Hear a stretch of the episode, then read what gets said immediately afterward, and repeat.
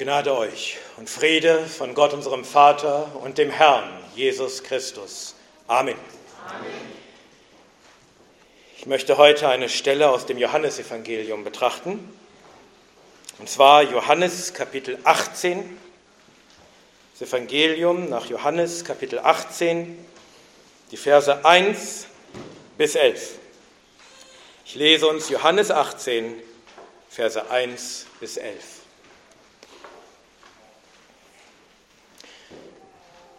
hört das Wort des Herrn. Als Jesus dies gesagt hatte, ging er mit seinen Jüngern hinaus auf die andere Seite des Baches Kidron, wo ein Garten war, in den er hineinging, er und seine Jünger. Aber auch Judas, der ihn überlieferte, wusste den Ort, weil Jesus sich oft dort mit seinen Jüngern versammelte. Als nun Judas die Schar Soldaten und von den hohen Priestern und Pharisäern Dienern erhalten hatte, kommt er dahin mit Leuchten und Fackeln und Waffen. Jesus nun, der alles wusste, was über ihn kommen würde, ging hinaus und sprach zu ihnen, wen sucht ihr? Sie antworteten ihm, Jesus, den Nazaräer. Jesus spricht zu ihnen, ich bin es. Aber auch Judas, der ihn überlieferte, stand bei ihnen. Als er nun zu ihnen sagte, ich bin es, wichen sie zurück und fielen zu Boden. Da fragte er sie wieder, wen sucht ihr? Sie aber sprachen, Jesus, den Nazaräer. Jesus antwortete, ich habe euch gesagt, dass ich es bin. Wenn ihr nun mich sucht, so lasst diese gehen, damit das Wort erfüllt würde, dass er sprach, von denen, die du mir gegeben hast, habe ich keinen verloren. Simon Petrus nun, der ein Schwert hatte, zog es und schlug den Knecht des Hohenpriesters und hieb ihm das rechte Ohr ab. Der Name des Knechtes aber war Malchus. Da sprach Jesus zu Petrus, stecke das Schwert in die Scheide den Kelch, den mir der Vater gegeben hat, soll ich den nicht trinken? Amen. Amen. Lasst uns beten. Unser Herr, wir wollen nun bedenken, was du für uns getan hast. Und wir bitten dich, dass du unsere Augen auftust, damit wir Wunder sehen aus deinem Wort. Amen. Amen. Nehmt gern Platz.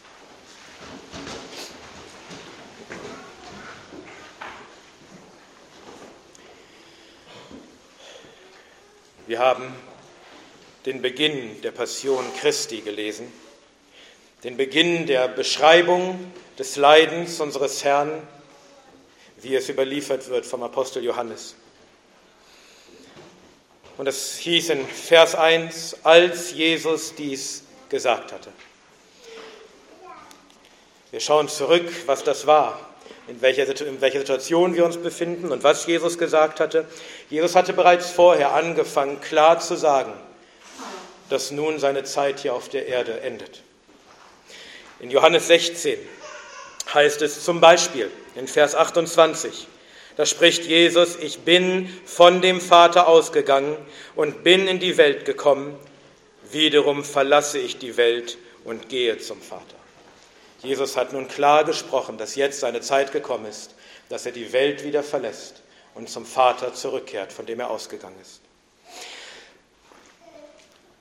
Und bei den Jüngern hat das dafür gesorgt, dass sie so richtig erkannt haben, dass Jesus Gott ist.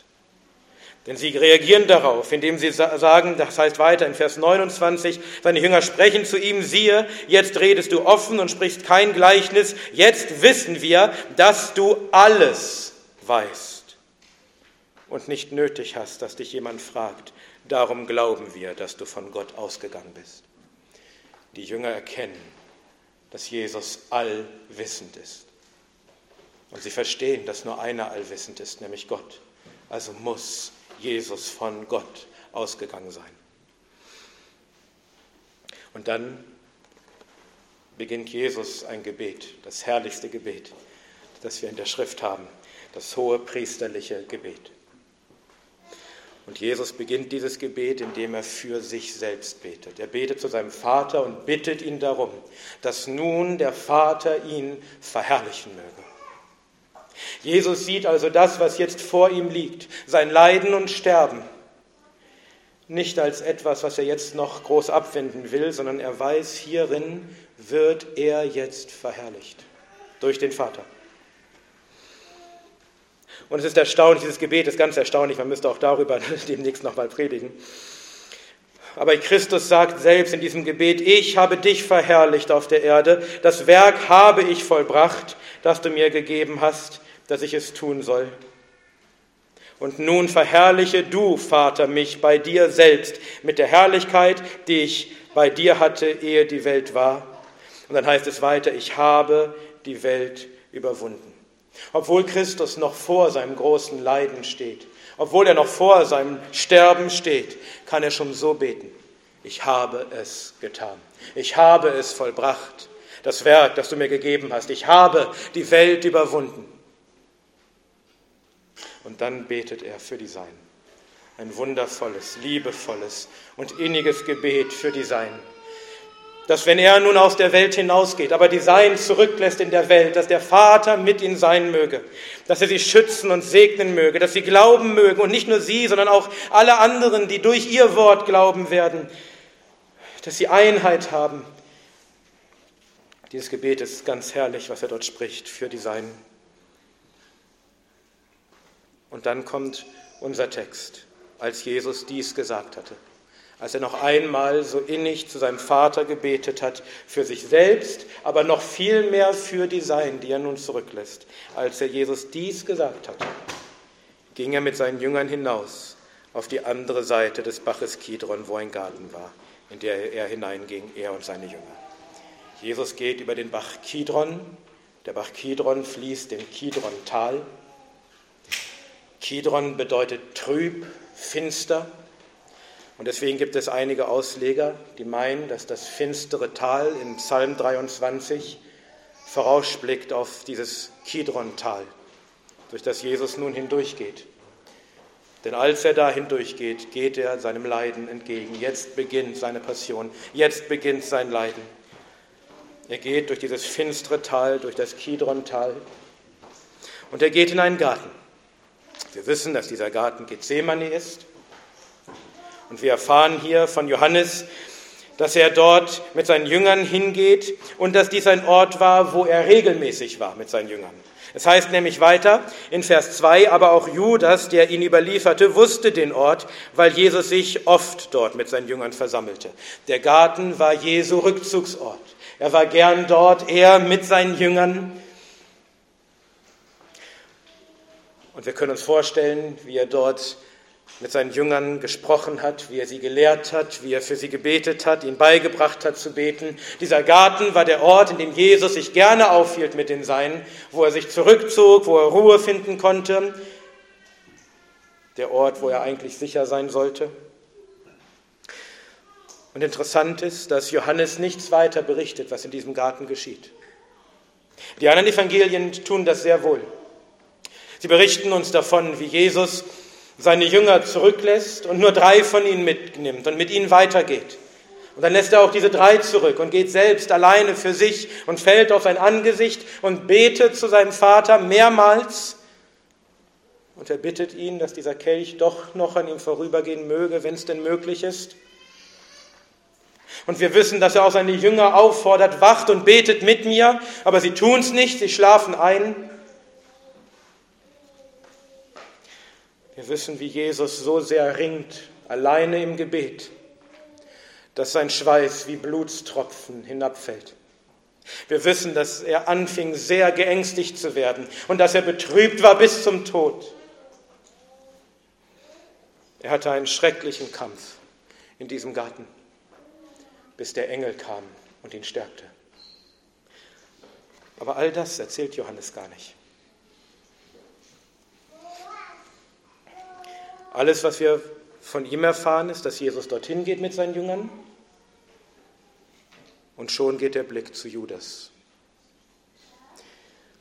Und Judas wird hier zweimal als der bezeichnet, der ihn überlieferte.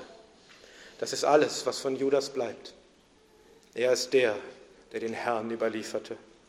Was tut er? Er nutzt sein Wissen um den Ort, wo Jesus sich gerne versammelte mit seinen Jüngern. Er wusste diesen Ort und er nutzt dieses Wissen, um seinen Herrn nun zu verraten. Es heißt, dass er die Schar Soldaten und von den hohen Priestern und Pharisäern Diene erhalten hatte. Wir wissen, er hatte den Herrn verraten für 30 Silberlinge und nun sammelt er Soldaten und Diener und kommt mit einer großen Schar in den Garten. Und diese Schar, sie trägt Leuchten und Fackeln und Waffen. Judas weiß ganz genau, was er tut. Wenn eine Schar kommt von Soldaten mit Waffen, dann ist klar, was das Ende sein wird. Sie kommen, um zu töten, um ihn gefangen zu nehmen, ihn gefangen wegzuführen und ihn schließlich hinzurichten. Judas nutzt also sein Wissen von dem Ort und er führt diese Schar dorthin. Er führt sie in den Garten, wo Jesus mit seinen Jüngern so gerne war, um ihn dort zu überliefern. Und wir sollten uns ein warnendes Beispiel nehmen an Judas. Denn seht ihr, Judas kannte Jesus ganz genau. Er war selbst drei Jahre mit ihm gewesen. Wie oft hat er wohl mit Jesus und den anderen Aposteln in diesem Garten gesessen? Wie oft hat er gehört auf Jesu Worte? Wie oft hat Jesus wohl auch für alle, und er war mit dabei, so liebevoll gebetet, wie wir es gehört haben im hohepriesterlichen Gebet? Wie viel Wissen hatte Judas? Ja, so viel Wissen, dass er selbst predigte Seht ihr, Judas hatte alle äußerlichen Vorteile, die man sich nur wünschen könnte. Er hatte die innige Verbindung zu Jesus. Er war dort, wo Jesus nur mit seinen Jüngern hinging. Er, er, war in der Gemeinschaft von Jesus, in der Gemeinschaft der Jünger. Er hörte sein Wort, er betete mit ihm, er verkündigte sein Wort. Und was hat es ihm geholfen?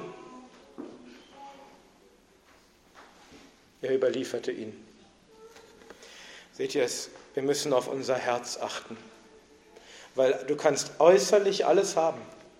Du kannst in der Gemeinschaft der Heiligen sein. Du kannst in einer guten Gemeinde sein. Du kannst gute Predigten hören, gute Lehre haben. Du kannst alles miterleben, was die Heiligen miterleben. Und doch bist du in deinem Herzen ein Verräter. Deswegen lasst uns darauf achten, dass wir nicht vertrauen auf äußerliche Vorteile, die wir haben sondern schau auf dein Herz. Wie sieht es aus in deinem Herzen? Lass nicht zu, dass du, dass du dort irgendwelche Sünden pflegst, die vielleicht geheim sind. Lass nicht zu, dass du Abstand gewinnst zum Herrn. Lass nicht zu, dass dort Unglaube und Bitterkeit sind. All das Äußerliche, es hilft dir überhaupt nichts. Du kannst die größten äußerlichen Segnungen haben. Du kannst mit dem Herrn selbst im Garten sitzen und auf seine Worte hören. Und du kannst ihn selbst verkündigen und kannst dennoch zu seinem Verräter werden und an deinen eigenen Ort in die ewige Verdammnis gehen, als Sohn des Verderbens. Achte darauf, dass du dich nicht verlässt auf Äußerlichkeiten, sondern prüfe dein Herz ob du wirklich im Glauben bist, ob du wirklich am Herrn bist und bleibst.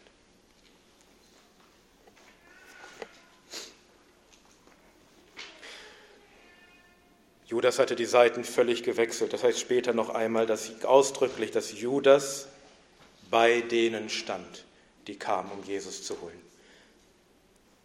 Er hatte ganz eindeutig die Seiten gewechselt. Er hat ihn verraten, ihn überliefert, seine Feinde zu ihm geführt und er stand auf der Seite der Feinde. Lass uns das eine Warnung sein. Aber lasst uns schauen, wie unser Herr nun reagiert. Also er ist dort im Garten und nun sieht er, dass dort Menschen kommen, viele Menschen. Sie kommen mit Fackeln und Leuchten und mit Waffen. Wie reagiert unser Herr? Es heißt in Vers 4, Jesus nun, der alles wusste, was über ihn kommen würde, ging hinaus und sprach zu ihnen, wen sucht ihr? Jesus versteckt sich nicht. Jesus flieht nicht. Er versucht nicht wegzulaufen, sondern er geht seinen Feinden entgegen und er fragt sie, wen sucht ihr? Er stellt sich ihnen. Und es ist ganz besonders, was der Apostel Johannes hier schreibt, dass es noch einmal heißt, Jesus nun, der alles wusste, was über ihm kommen würde. Die Jünger hatten schon zuvor bekannt, du weißt alles. Und hier wird es noch einmal bestätigt, er geht seinen Feinden entgegen in dem Wissen, was alles über ihn kommen wird.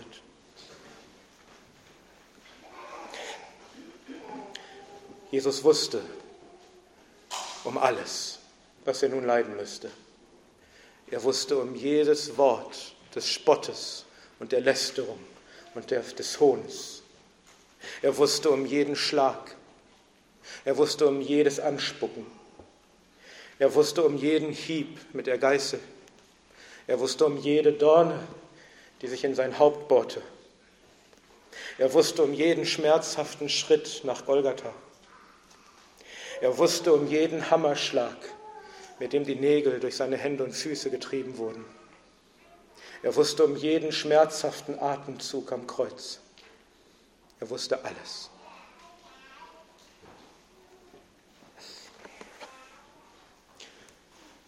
Und er geht ihnen entgegen und fragt sie, wen sucht ihr? Wer von uns würde das tun? wenn er alles weiß, was an so furchtbarem Leiden auf ihn zukommt, wer würde nicht fliehen? Wer würde sich nicht verstecken? Christus geht ihm bewusst entgegen. Er gibt sich freiwillig hin.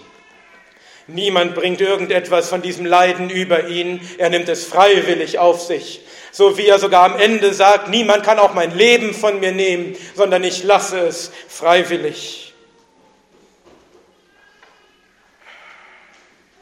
Wir wollen gleich noch sehen, warum Jesus das tut, warum er diesem furchtbaren Leiden so freiwillig entgegengeht. Aber zunächst lasst uns weiterschauen. Er fragt sie also, wen sucht ihr? Und dann heißt es weiter in Vers 5, sie antworteten ihm, Jesus, den Nazaräer. Jesus spricht zu ihnen, ich bin es. Aber auch Judas, der ihn überlieferte, stand bei ihnen. Als er nun zu ihnen sagte, ich bin es, wichen sie zurück und fielen zu Boden.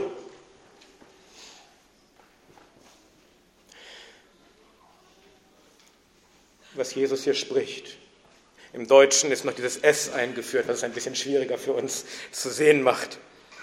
Jesus antwortet hier im, Griechischen auf die Frage, wen sucht ihr? Sie sagen Jesus in Nazaräer und er sagt, ego eimi, ich bin. Jesus sagt hier nicht einfach, ach ja, ich bin's. Er spricht den Namen Gottes aus. Gott ist der Ego Emi. Gott ist der Ich Bin. So hat er sich vorgestellt dem Mose. Ich bin der Ich Bin. Das ist es, was Jesus hier sagt. Er sagt ihnen nicht einfach nur, hier bin ich. Er sagt ihnen gleichzeitig, ich bin Jahwe. Ich bin der Gott, der Himmel und Erde geschaffen hat. Und deswegen haben diese Worte diese Kraft, dass die Schar von Soldaten mit ihren Waffen zurückweicht und hinfällt. Seht ihr, welche Macht der Herr hat? Sie kommen mit Waffen wie lächerlich. Du könntest auch versuchen, Pfeile gegen die Sonne zu schießen. Es ist völlig sinnlos. Waffen können nichts ausrichten, Soldaten können nichts ausrichten. Jesus spricht ein Wort und seine Feinde sind vernichtet. So wie es auch heißt, dass er alle seine Feinde vernichten wird mit dem Hauch seines Mundes bei seiner Ankunft. Er ist der Gott, der durch sein Wort alles ins Leben gerufen hat, der durch sein Wort das Licht geschaffen hat und alles, was ist. Er spricht und es geschieht, er spricht und es steht da und er spricht ein Wort, er spricht diese Wahrheit aus, ego eimi, ich bin. Und seine Feinde fallen um und weichen zurück. Und uns wird noch klarer, wie freiwillig Jesus diesen Weg geht. Denn ein Wort würde reichen und seine Feinde können nichts mehr tun. Wir haben sehen das häufig in der Schrift. Wie es, wenn es heißt, dass die Feinde Jesus eigentlich schon ergreifen wollen und ihn eigentlich schon töten wollen und sie können es nicht tun. Sie können, sie können nicht vorgehen gegen seine Macht. Er kann nach Jerusalem einziehen als der König. Sie können nichts tun. Er kann den Tempel reinigen. Sie können nichts tun. Sie wollen ihn ergreifen und ihn töten. Sie können nichts tun. Es sei denn, Jesus lässt sie. Und das sehen wir hier ganz deutlich. Es können noch so viele Soldaten mit noch so vielen Waffen kommen. Sie können Jesus nicht ergreifen. Er spricht ein Wort, er spricht seinen Namen aus. Und sie liegen alle am Boden.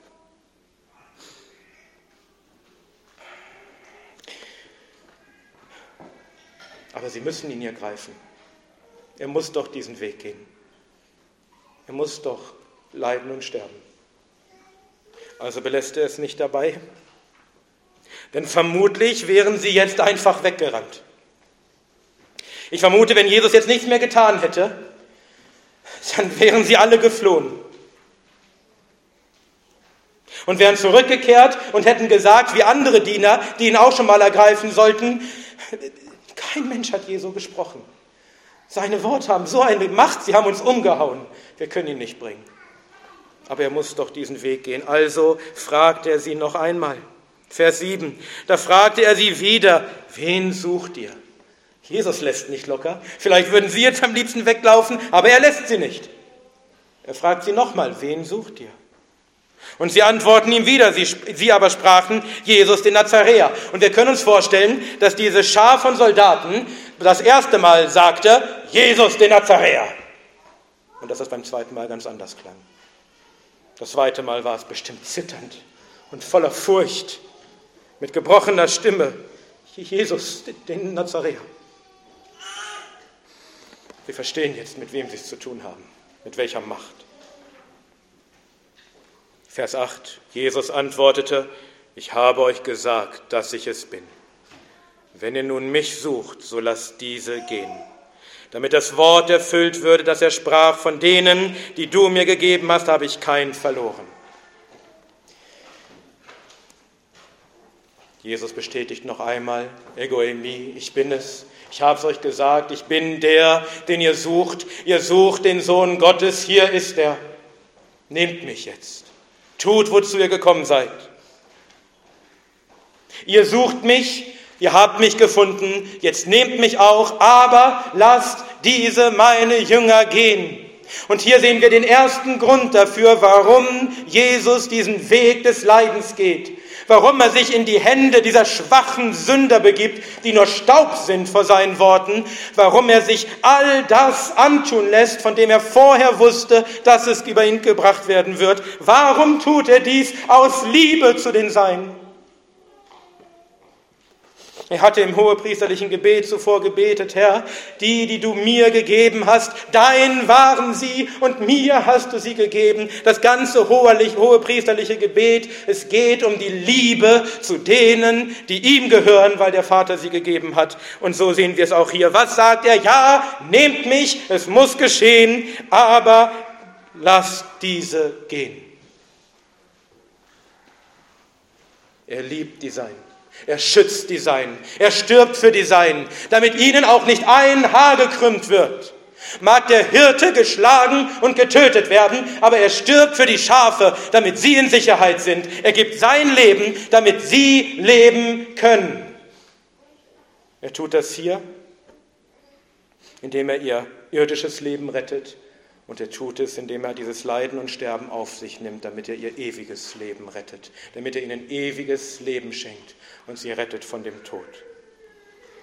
Und so auch hier, er setzt sich ein für die Seinen, damit nämlich erfüllt wird, was in der Schrift geschrieben steht, von denen, die du mir gegeben hast, habe ich keinen verloren. Das ist auch unsere Hoffnung. Der Herr wird keinen verlieren von denen, die Gott ihm gegeben hat. Auch das sagt er zuvor. Vater, ich habe keinen verloren, von denen du mir gegeben hast, außer den einen, den Sohn des Verderbens. Aber der war dazu bestimmt, verloren zu gehen. Christus ist der gute Hirte. Er lässt nicht zu, dass er auch nur ein einziges Schaf verliert, dass auch nur ein einziger, der ihm von Gott gegeben ist, verloren geht, dass er ins, ins Verderben geht, dass er das ewige Leben verpasst, dass ihm auch nur ein Haar gekrümmt wird. Versteht ihr? Deswegen haben wir ewige Sicherheit. Und wer das leugnet, hat ein großes Problem. Denn er, ob er es weiß oder nicht, aber er spricht Jesus die Fähigkeit ab, der gute Hirte zu sein, der die Seinen bewahrt, die der Vater ihm gegeben hat. Nein, alle, die zu Christus gehören, sind in ewiger Sicherheit, nicht weil ihr Glaube so stark ist, nicht weil sie so treu sind, nicht weil sie nichts trennen könnte vom Herrn, sondern weil der Herr sie hält, weil er für sie gestorben ist, weil er sie bewahren wird, weil er keines verlieren wird, was dem Vater gehört und der Vater ihm gegeben hat. Er ist doch kein schlechter Sohn, er ist doch kein schlechter Hirte. Er gibt sein Leben um sicherzustellen, dass keines verloren geht. Lass doch uns das eine Freude sein und eine Ermutigung, wenn wir sehen, ja, wir haben die Warnung von Judas. Achte darauf, dass du kein Sohn des Verderbens bist und nur äußerlich eine Show machst. Aber gleichzeitig, wenn du wirklich zum Herrn gehörst, hast du ewige Sicherheit. Wenn der Herr dein Hirte ist, wirst du nicht verloren gehen. Was immer auch geschieht. Nichts wird dich trennen können von der Liebe Gottes, die in Christus Jesus ist, unserem Herrn. Und dann heißt es weiter in Vers 10, Simon Petrus nun, der ein Schwert hatte, zog es und schlug den Knecht des hohen Priesters und hieb ihm das rechte Ohr ab. Der Name des Knechtes aber war Malchus. Zum einen wollen wir sehen, dass Petrus ein Schwert hatte. Jesus, unser Gott, hat kein Problem mit Waffen. Er selbst hatte ihnen gesagt, nehmt ein Schwert mit. Er selbst hatte gesagt, wenn irgendjemand kein Schwert hat, er soll sogar seine Kleidung verkaufen, um sich ein Schwert zu nehmen. Und auch hier, dass Petrus, der Apostel, ein Schwert dabei hat. Ein Schwert dabei hat im Garten, als Jesus ringt mit dem Vater, dass er ein Schwert dabei hatte, als Jesus gebetet hat, das hohe priesterliche Gebet. Es war offensichtlich kein Problem für den Herrn. Gott ist kein Pazifist.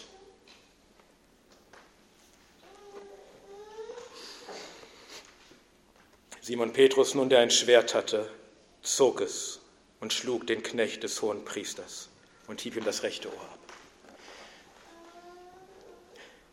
Häufig sehen wir Petrus, wie er am Anfang so mutig verkündigt, und wenn ich mit dir sterben müsste, werde ich dich nicht verleugnen.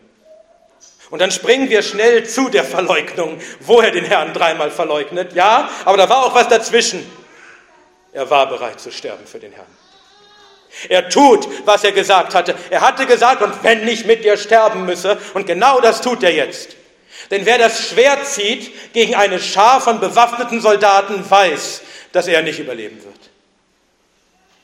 Er tut, was er angekündigt hat. Er geht für seinen Herrn in den Tod. Er zieht das Schwert und er schlägt rein. Und wenn es heißt, dass er dem Knecht des hohen Priesters das, das Ohr abhieb, dann ist klar, dass er nicht nach dem Ohr gezielt hat. Er wollte ihm den Schädel spalten.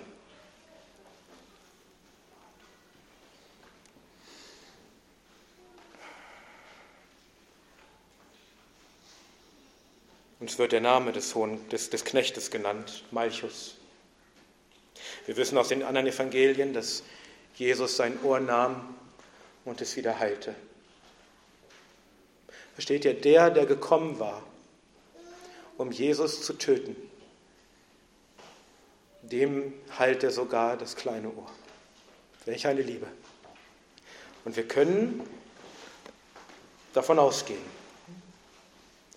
dass Malchus von diesem Ereignis von dieser Macht des Herrn und von seiner liebevollen Zuwendung, dass er sich im Angesicht seines eigenen Todes ihm zuwandte, um sein Ohr zu heilen. Wir können davon ausgehen, dass, ihn, dass er sich dadurch bekehrt hat. Denn es gibt eigentlich keinen Grund, dass der Name des Knechtes hier genannt wird, wenn er nur irgendein Knecht gewesen wäre, den niemand gekannt hatte. Wahrscheinlich wird der Name hier genannt, weil die Christen an die Johannes schreibt, die Christen dort im ersten Jahrhundert, weil sie Malchus kannten. Eigentlich macht es nur deshalb Sinn, dass der Name genannt wird. Und dass sie sagen, ach, ach das war Malchus? Unser Malchus? Na, wir wissen es nicht genau, aber ich denke, wir haben, haben Grund zu denken, dass Malchus sich tatsächlich bekehrte durch diese liebevolle und, gewaltige Zuwendung des Herrn. In dieser Situation, wo, wo man gedacht hätte, Jesus kümmert sich nur um sich und was mit ihm passiert. Nein, er schützt die Seinen und er heilt Malchus. Und vermutlich wird die Heilung auch in seinem ewigen Heil resultiert haben. Petrus sieht das Schwert und ist bereit zu kämpfen, aber wie reagiert Jesus darauf? Vers 11, da sprach Jesus zu Petrus, stecke das Schwert in die Scheide, kämpfe nicht. Er ermahnt ihn nicht, wie, hast du ein Schwert? Er sagt nur, lass es, jetzt ist nicht die Zeit zum Kämpfen. Steck dein Schwert in die Scheide, wir wissen aus den anderen Evangelien, dass er noch sagt, wer das Schwert zieht, wird selbst durch das Schwert sterben. Es geht ihm darum, das Leben seines Jüngers zu schützen. Steck das Schwert weg. Die werden dich töten. Und welche Begründung gibt Christus hier? Das Ende von Vers 11. Den Kelch, den mir der Vater gegeben hat, soll ich den nicht trinken. Petrus ja, du willst tun, was du versprochen hast. Du willst sterben mit mir. Aber verstehst du nicht, dass, dass ich diesen Weg gehen muss? Du hast doch gerade gesehen, dass ich nur meinen Namen aussprechen muss, nur ein Wort sprechen muss und die Feinde sind besiegt. Ich brauche dein Schwert nicht, Petrus. Weißt du nicht, dass ich nur ein Wort sagen müsste und zwölf Legionen Engel kämen, um mich zu schützen? wo doch einer schon reicht, um 180.000 schwer bewaffnete Soldaten in einer Nacht abzuschlachten. Zwölf Legionen wären sofort bei mir. Petrus, ich, ich brauche dein Schwert nicht, du musst nicht für mich kämpfen. Verstehst du, ich muss diesen Weg gehen. Ich gehe ihn freiwillig. Der Vater gibt mir diesen Kelch, den Kelch des Leidens, diesen bitteren Kelch, den Kelch seines Zornes. Aber er kommt vom Vater. Er gibt ihn mir. Sollte ich ihn nicht trinken? Sollte ich nicht gehorsam sein? Mein, das ganze Leben lang war ich gehorsam, habe alles getan, was der Vater mir gegeben hat. Jetzt sollte ich ihm nicht gehorchen. Ich gehorche meinem Vater in allem. Ob es nun etwas Angenehmes ist oder ob es ein Kelch des Leides und des Zornes ist. Und hier sehen wir den zweiten Grund, weshalb Jesus sich freiwillig hingibt. Er tut es aus Liebe für die Seinen, um sie zu retten, um ihnen ewiges Leben zu schenken. Und er tut es aus Gehorsam gegenüber seinem Vater, denn was der Vater ihm gibt, das nimmt er an. Und das tut er, auch wenn es der schwerste Weg ist, den man sich vorstellen kann. Und wir wollen auch für uns daraus selbstverständlich Anwendungen ziehen. Wir wollen so werden, wie unser Herr ist. Also lasst uns schauen, wie wir die Brüder lieben. Die, die Gott gehören. Die, die der Sohn erkauft hat durch sein Blut, für die er gestorben ist. Aus Liebe liebst du sie auch. Das heißt, wir sind ebenfalls schuldig, das Leben für die Brüder zu geben. Hast du so eine Liebe zu deinem Bruder? wie Christus sie hatte, dass du verstehst, der gehört zu Gott. Mein Herr hat sein Blut vergossen für ihn. Mein Herr hat all das erlitten für ihn. Und ich sollte ihn nicht ebenso leben? Ich sollte nicht auch bereit sein, mein Leben zu geben für ihn?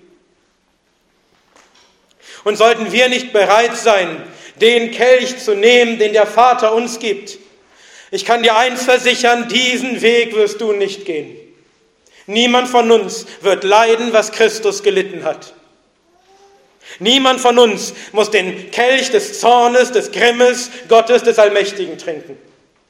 Denn der Herr hat ihn völlig gelehrt für uns. Aber auch wir müssen vielleicht durch manches finstere Tal. Wir müssen vielleicht auch manchen Kelch trinken, der uns nicht gefällt, manches Leiden durchleben. Wie reagierst du auf Leid? Fängst du an, Gott anzuklagen? Wie kannst du das zulassen? Warum tust du das? Warum muss ich das alles erleben?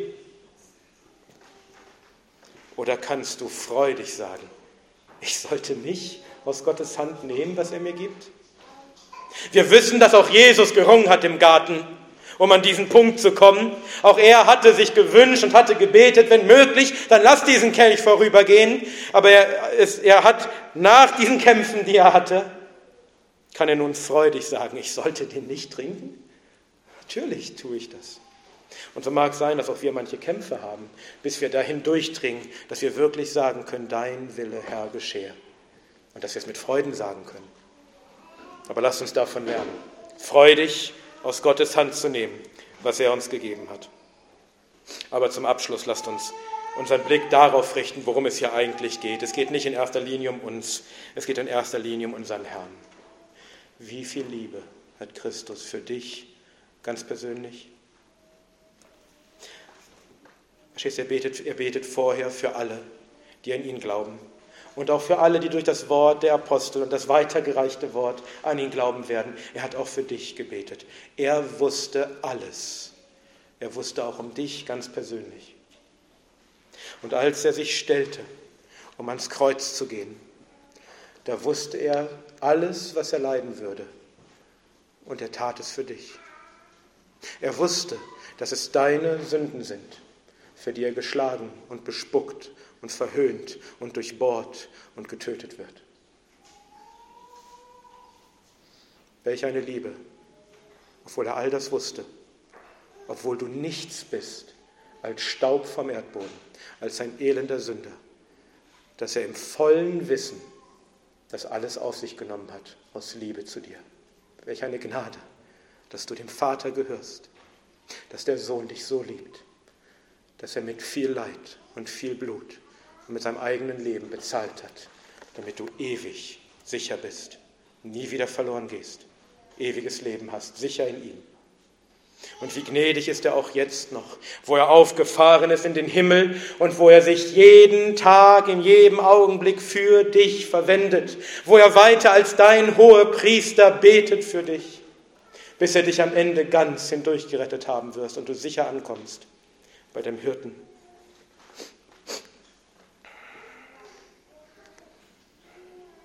Lasst uns, wenn wir nun das Herrn mal feiern, daran denken, was der Herr getan hat für uns. Lasst uns neu verstehen, wie schwer unsere Sünden sind, dass der allmächtige Gott, durch dessen Wort alles geschaffen ist, der so eine Macht hat, dass er sterben musste für unsere Sünden, dass er all dies erleiden musste. Und lasst uns unseren Herrn loben und preisen, lasst uns ihn danken für seine unfassbar große Liebe, dass er dies alles getan hat. besteht manchmal die Gefahr, dass wir vielleicht, wenn wir unsere Sünden bekennen und auch zum Herrn mal zum Tisch des Herrn gehen, dass wir vielleicht vergessen, wie persönlich das ist und was der Herr wirklich gelitten hat für uns. Lass uns neu daran erinnern, damit wir ihm die Ehre geben, die ihm gebührt, wenn wir unsere Sünden bekennen und wenn wir an seinen Tisch kommen und wenn wir verkündigen, dass er gestorben ist, dass er an seinem Leib unsere Sünden getragen hat am Kreuz dass er zerschlagen wurde um unserer Sünden willen, dass sein Blut geflossen ist, um uns reinzuwaschen und uns ewiges Leben, ewige Sicherheit zu schenken. Lass uns in dieser Einstellung unserem Herrn den Dank geben, die ihm gebührt, und lasst uns ihn lieben, so wie er uns geliebt hat. Amen. Amen.